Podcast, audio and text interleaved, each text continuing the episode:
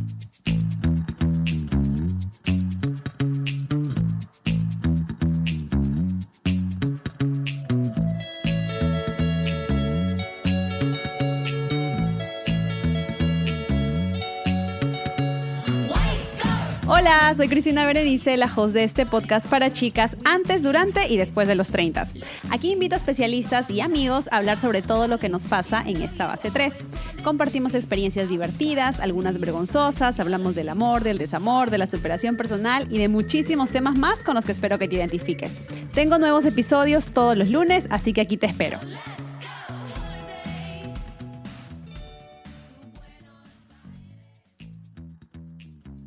Hola, hola mis treintañeras, ¿cómo están? Muchísimas, muchísimas gracias por hoy día escucharme nuevamente.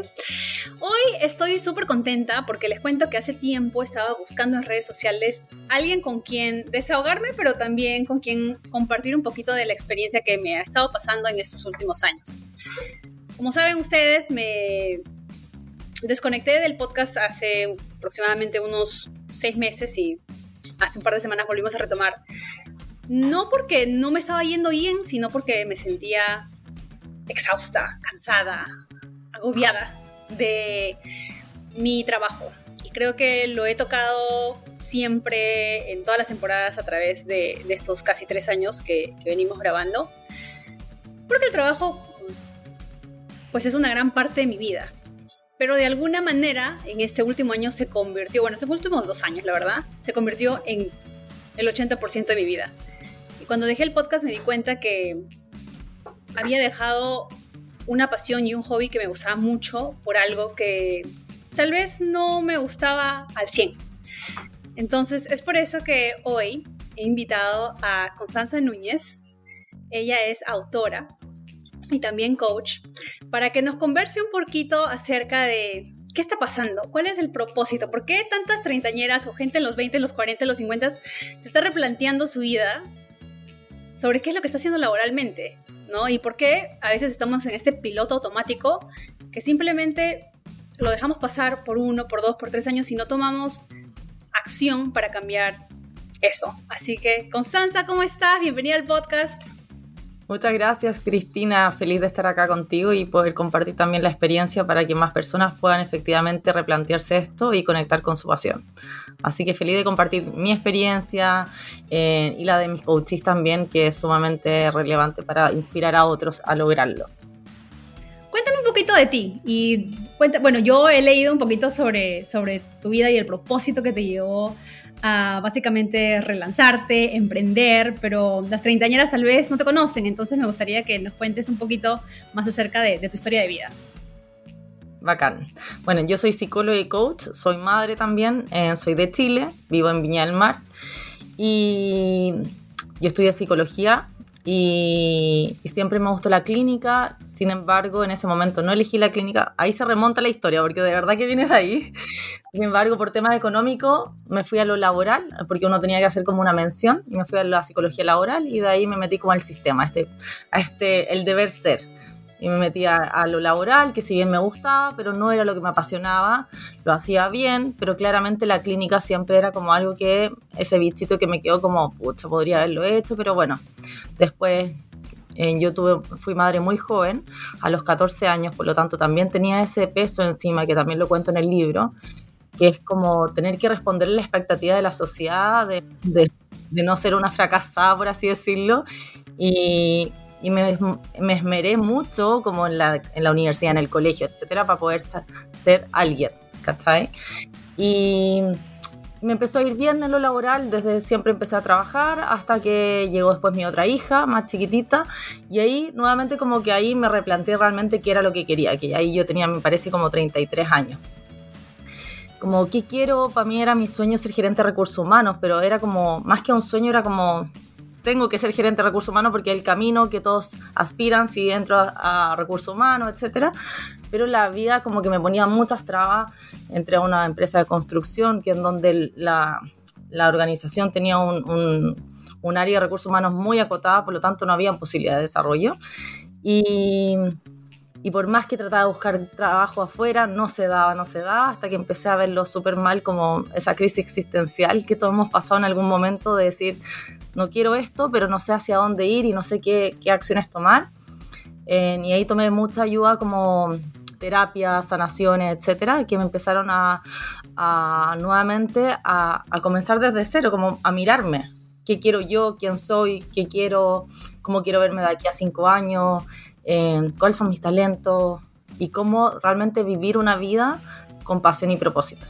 Algo que quizás nunca me había preguntado todo ese tiempo porque estaba en el deber ser, en que había que ser exitosa o cumplir con ciertos estándares.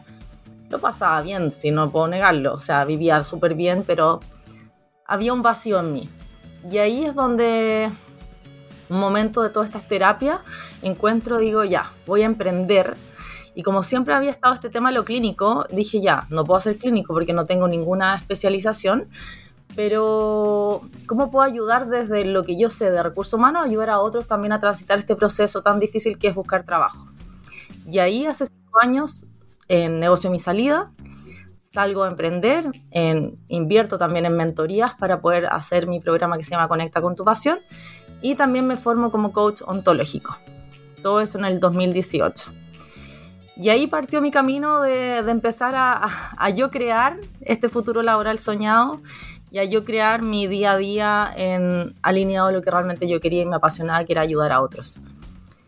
Y desde ahí que estoy trabajando en este programa que ha ayudado a cientos de personas, profesionales, trabajo uno a uno, en ayudarlos a conectar con sus respuestas, como hablábamos antes, como yo digo siempre, la, la mayoría de la gente sabe lo que quiere, pero le da miedo y por eso a veces necesitamos un mentor, un coach que te ayude a descubrir esa respuesta o a sacar esos miedos para efectivamente lanzarnos y hacer un plan de acción alineado a eso. Y en enero de este año también lancé el libro del libro Conecta con tu pasión que está acá, que es un libro, bueno, que para los que no están en Chile los pueden buscar en Busca Libre. Y, y, este libro al final plasma toda la experiencia que he tenido yo desde, es como mi experiencia y también la de mis coaches, como yo llegué a conectar con mi pasión y cuáles fueron esas preguntas claves para conectar con esto y poder también transitar este proceso que es un, una montaña rusa, no es como todo color de rosa, que también la gente dice, ¡ay, qué lindo se ve! o que, que te va bien, pero no, o sea, también lo he pasado bastante mal en el proceso porque uno tiene que mirar sus miedos, transitar frustraciones, en aceptar muchos no de respuestas también en este proceso. Te lo súper resumí, Cristina. no, estabas hablando y yo empecé a anotar unas preguntas que te iba a hacer conforme ibas, ibas hablando. Bueno, la primera es esto del deber ser, ¿no? Que tú lo tocas, eh, lo, he escuchado en tus redes también, que lo hablas varias veces. Eh, ¿Qué tanto crees que influye este... Bueno, ¿cuál es la... ¿Hay alguna diferencia entre el ser y el deber? O... Ok, ahora vamos a, la, eh, vamos esa, a esa respuesta. Y también me gustaría saber qué tanto influye esto en general en tu pasión. Porque siento que el de, bueno, lo, desde un punto personal, ¿no? Yo siento que yo soy una persona muy creativa o sea, muy creativa. Y cuando yo me di cuenta de esa creatividad desde el colegio, yo sabía que yo quería estudiar comunicaciones y quería ser publicista. O sea, yo veía las, los comerciales en la tele y yo decía, qué capos, qué mate de risa, ¿cómo se les ocurrió eso? Yo quiero ser eso, ¿no? Entonces yo soy una persona creativa, pero el debo ser una publicista creo que me limita un poco a quién yo soy, porque internamente la creatividad se puede representar en muchas cosas. O sea, la, la, puedes demostrar de mil maneras.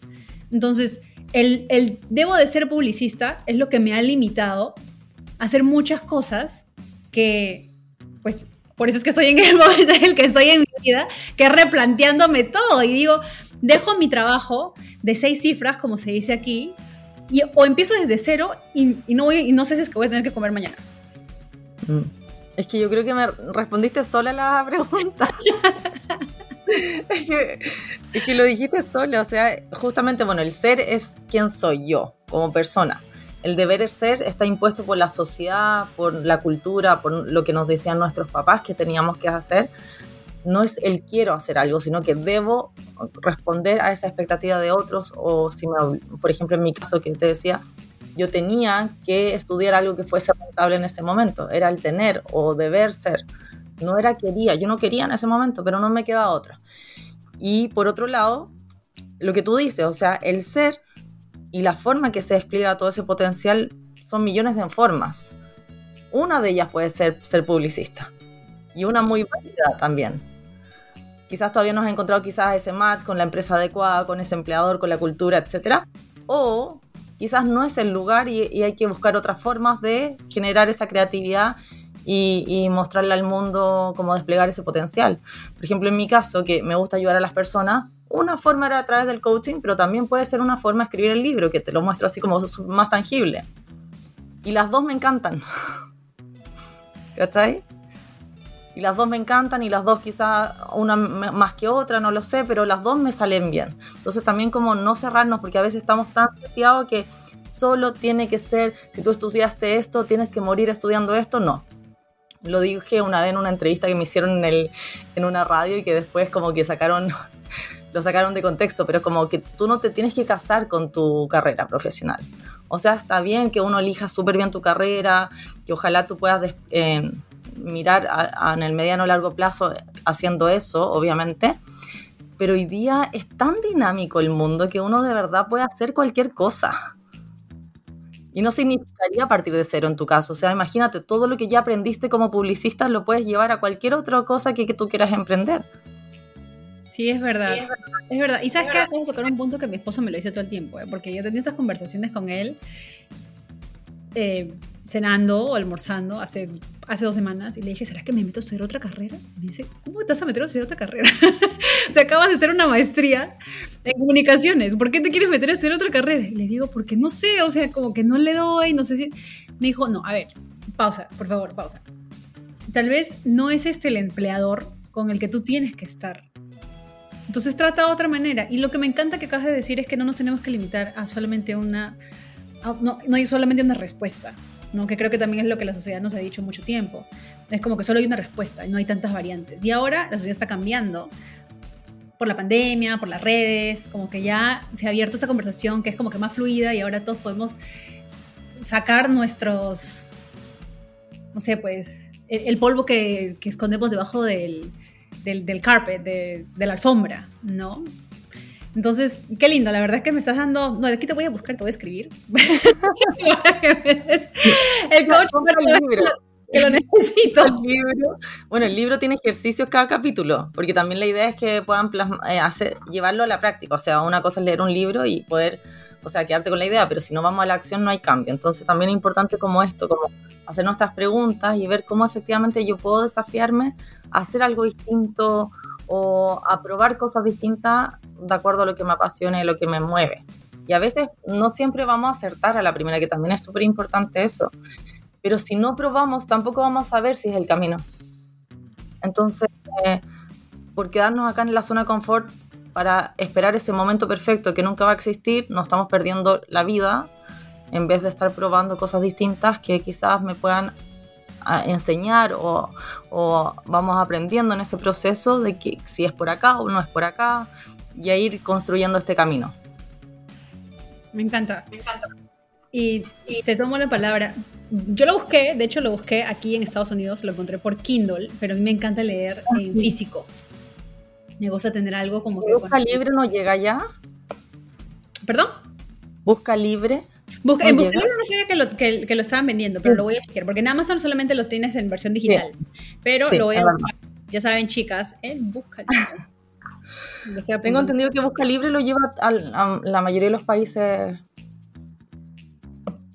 Les voy, lo voy a probar y se los voy a decir. Y cuando me llegas es que lo encuentro, te voy a subir la foto, porque la verdad es que me interesa mucho conversar y, resolver estos paradigmas internos que tengo.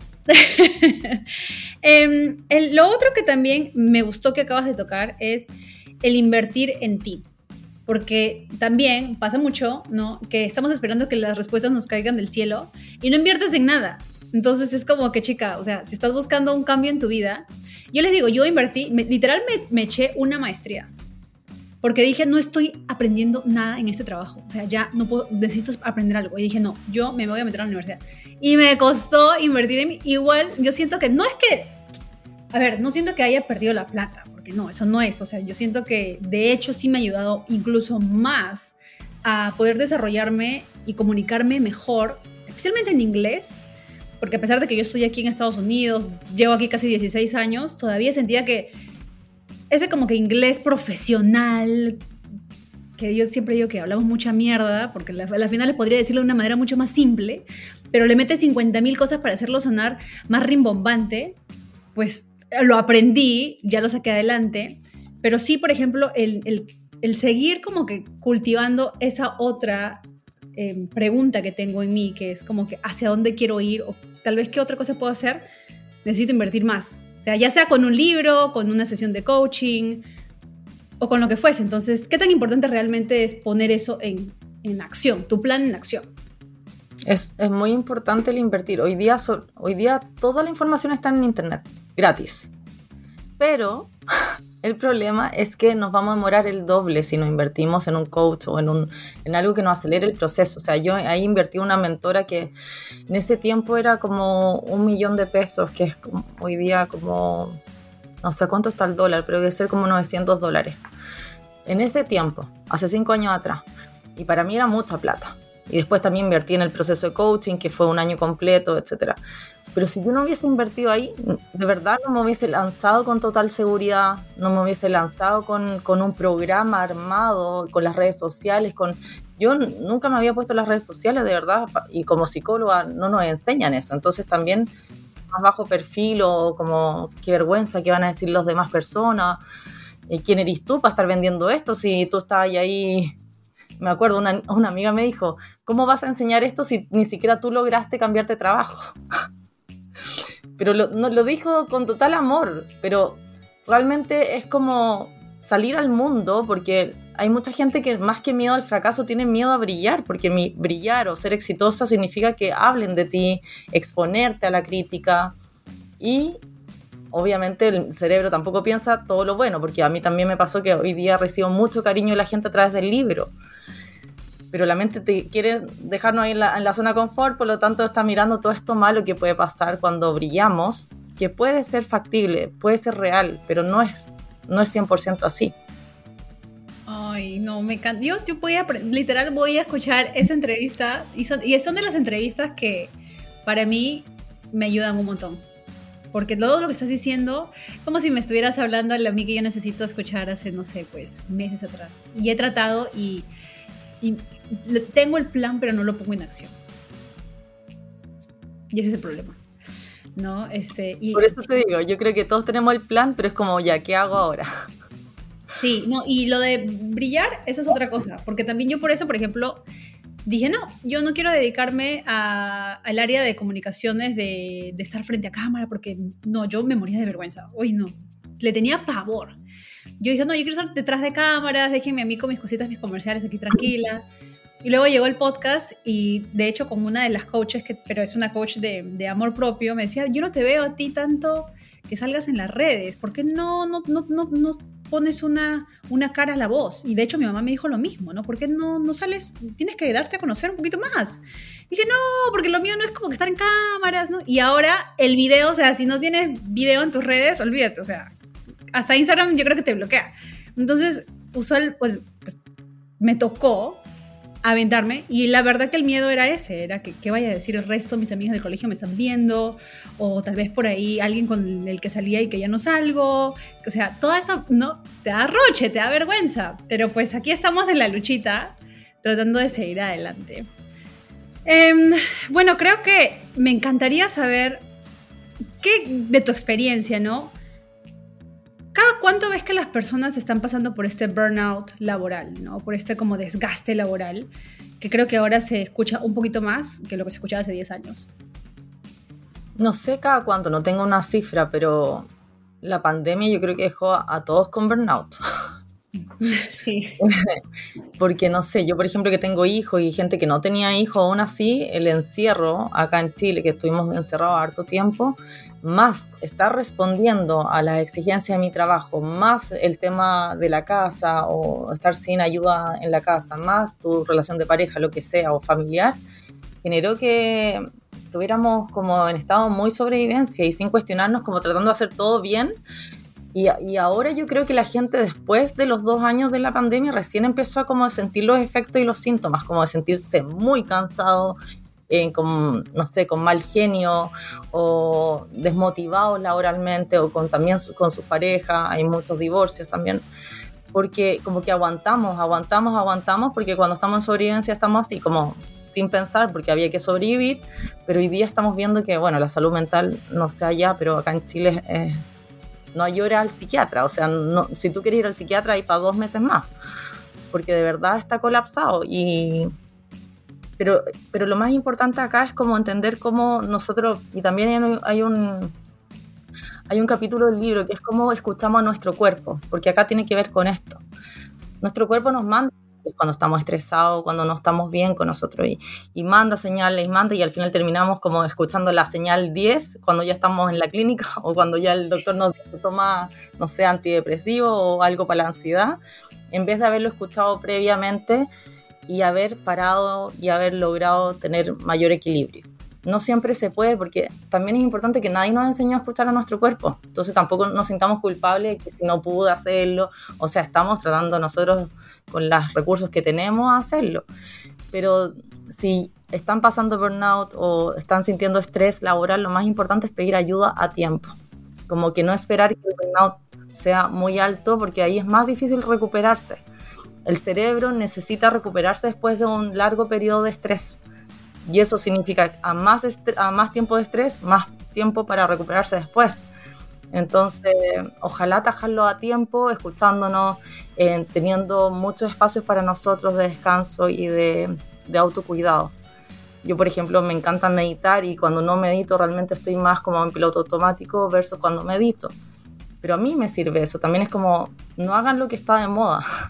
Mucha gente como que se pone que está de moda es como, no sé, si tú haces en, estos entrenamientos funcionales que hay. O sea, a mí no me acomoda eso. Entonces hay que...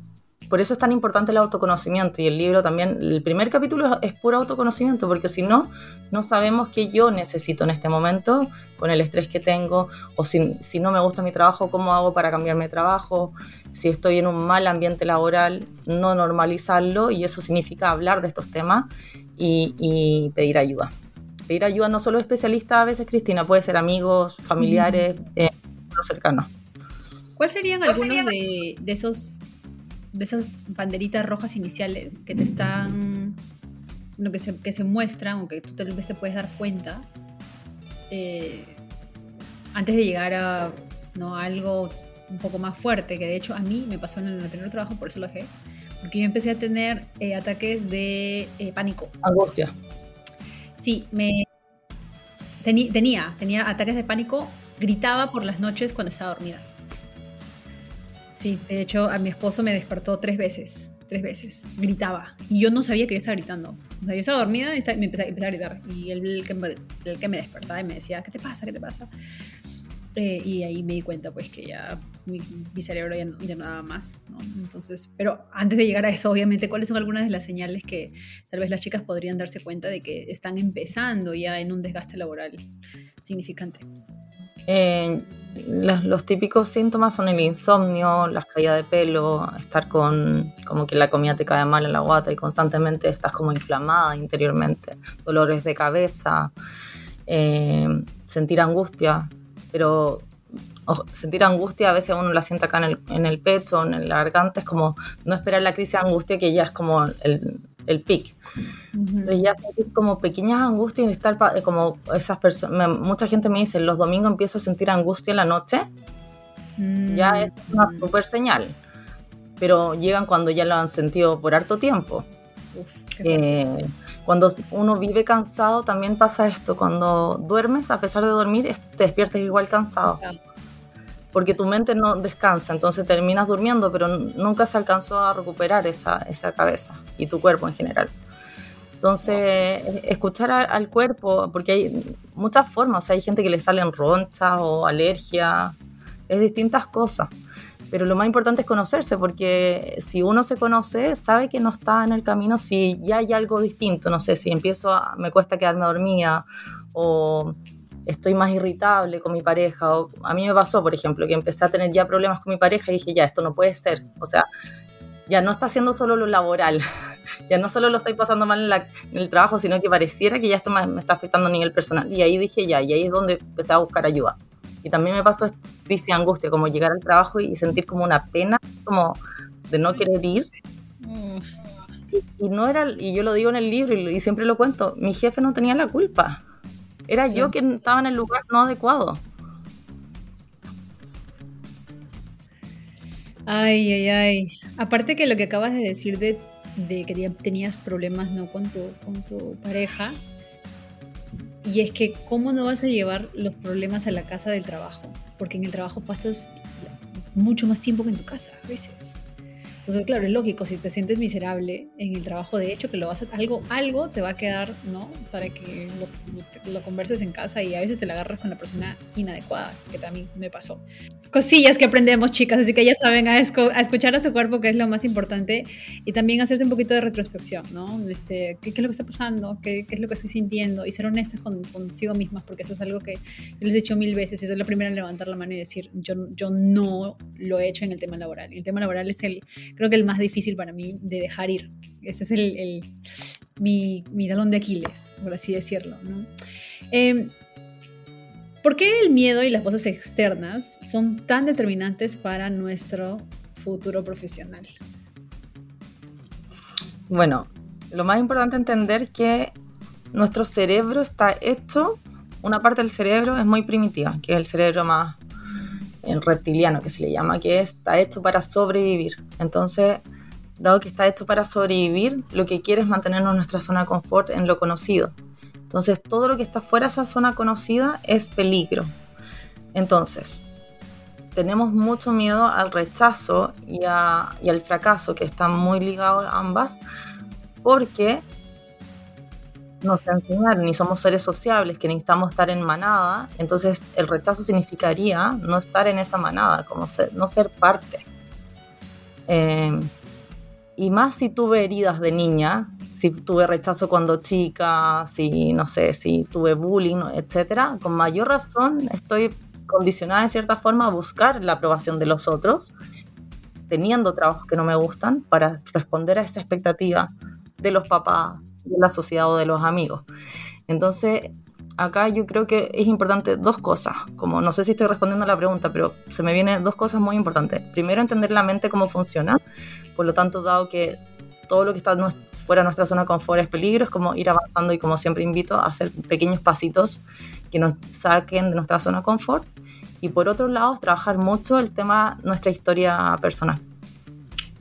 Porque si tú me dices que tu tema es lo laboral, ahí hay una yo trabajo mucho el tema de las creencias limitantes. ¿Hay alguna creencia limitante que te hace seguir en ese patrón, repetirlo una y otra vez sabiendo que no es el camino?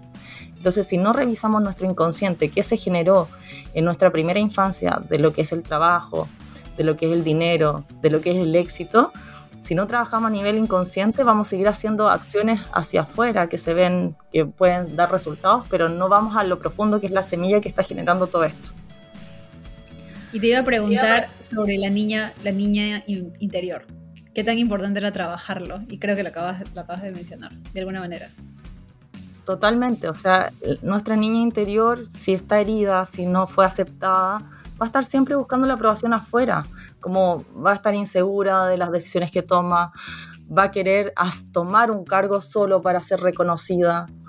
Entonces, si no trabajamos desde adentro, que es esa niña herida que no tuvo esa aprobación, posiblemente sigamos tomando malas decisiones en lo laboral, teniendo trabajos que no nos gustan para ser alguien, para ser en vista, para ser exitosa, pero un éxito que está determinado por otros, no por el que yo quiero ser, porque al final, y también lo digo en el libro y lo trabajo mucho en el programa, que es como en construir tu propia definición de éxito.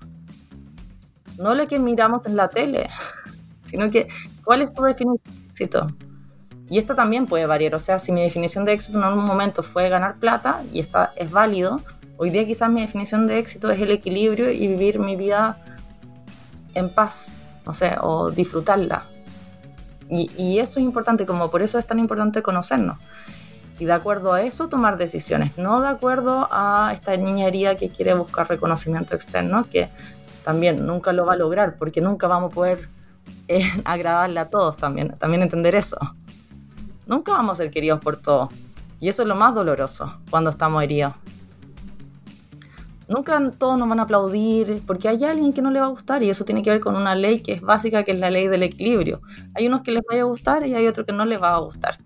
Y cuando aceptamos eso, empezamos a decir, ya, está bien, lo voy a hacer igual porque tengo un propósito a pesar de que unos me van a querer y otros me van a criticar. Pucha, no, lo que acabas de decir también es otra cosa para que escriban ahí en su cuaderno, en sus notitas motivacionales.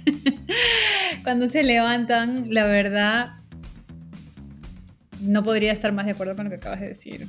de hecho, yo trabajé con una coach porque estaba en este. Cuando me estaba pasando toda esta locura, que tenía los ataques de ansiedad, eh, empecé a ver eh, qué, qué estaba pasando. O sea, yo decía, necesito que alguien me ayude, busque ayuda. Eh, y de hecho muchas de las chicas la conocen porque la he invitado muchas veces en el podcast, se llama Guadalupe Coach, y ella me enseñó, no empezamos tanto el proceso de eh, tu niña interior, pero sí lo tocamos. Y ahí me di cuenta que yo había aprendido a trabajar como una loca por dos cosas. Una, porque mi mamá trabajaba como una loca cuando yo era niña. Y eso era lo que yo había visto. Y era el mismo patrón que estaba repitiendo. Y otra, porque estaba buscando el reconocimiento de las personas que en algún momento me dejaron cuando era pequeña. Y que yo tendría que siempre como que tratar de sobresalir ahora en mi vida y ser exitosa, ¿no? A, ver, entre comillas, el éxito, ¿no? Para poderle demostrar a esa persona que, sí, pues no estuviste acá, pero de todas maneras, yo soy exitosa, ¿eh? puedo ser exitosa sin ti. O sea, ¿no? Entonces, el reconocerme fue difícil. Cuando se me cayó así, fue como que. Porque también me di cuenta que me la estaba cogiendo con mi mamá. O sea, mi estrés también estaba yendo, me lo estaba canalizando con ella, pero inconscientemente, porque realmente yo no me había dado cuenta.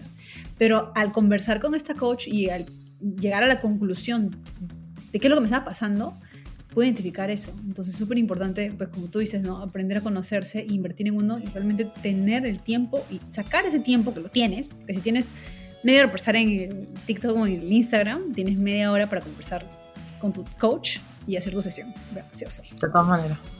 Sí. Yo siempre digo como la punta del iceberg es que no tienes el trabajo de tus sueños. Esa es la punta del iceberg. La gente llega por eso pero lo profundo es una historia de dolor, es una historia de, creencias limitantes que hemos aprendido que es ahí donde hay que trabajar, como entrar a picar, ¿sabes? Porque si no, esto es el síntoma al final, pero hay una historia mucho más profunda que es por qué estamos tomando estas decisiones que nos están llevando a esto. Que es difícil también, pues, encontrarte con la realidad. Es duro. es duro, pero es tan revelador Mm, si no vas a seguir en ese piloto automático pensando que estás en buscando, en queriendo ese trabajo, pero a la base está este, este miedo al rechazo o miedo a no ser reconocida. Entonces, el proceso de sanación, nadie dijo que es bonito, pero sí es demasiado eh, bueno porque de verdad es la única forma de crecer y seguir como trascendiendo. Es válido, obviamente, cuestionarse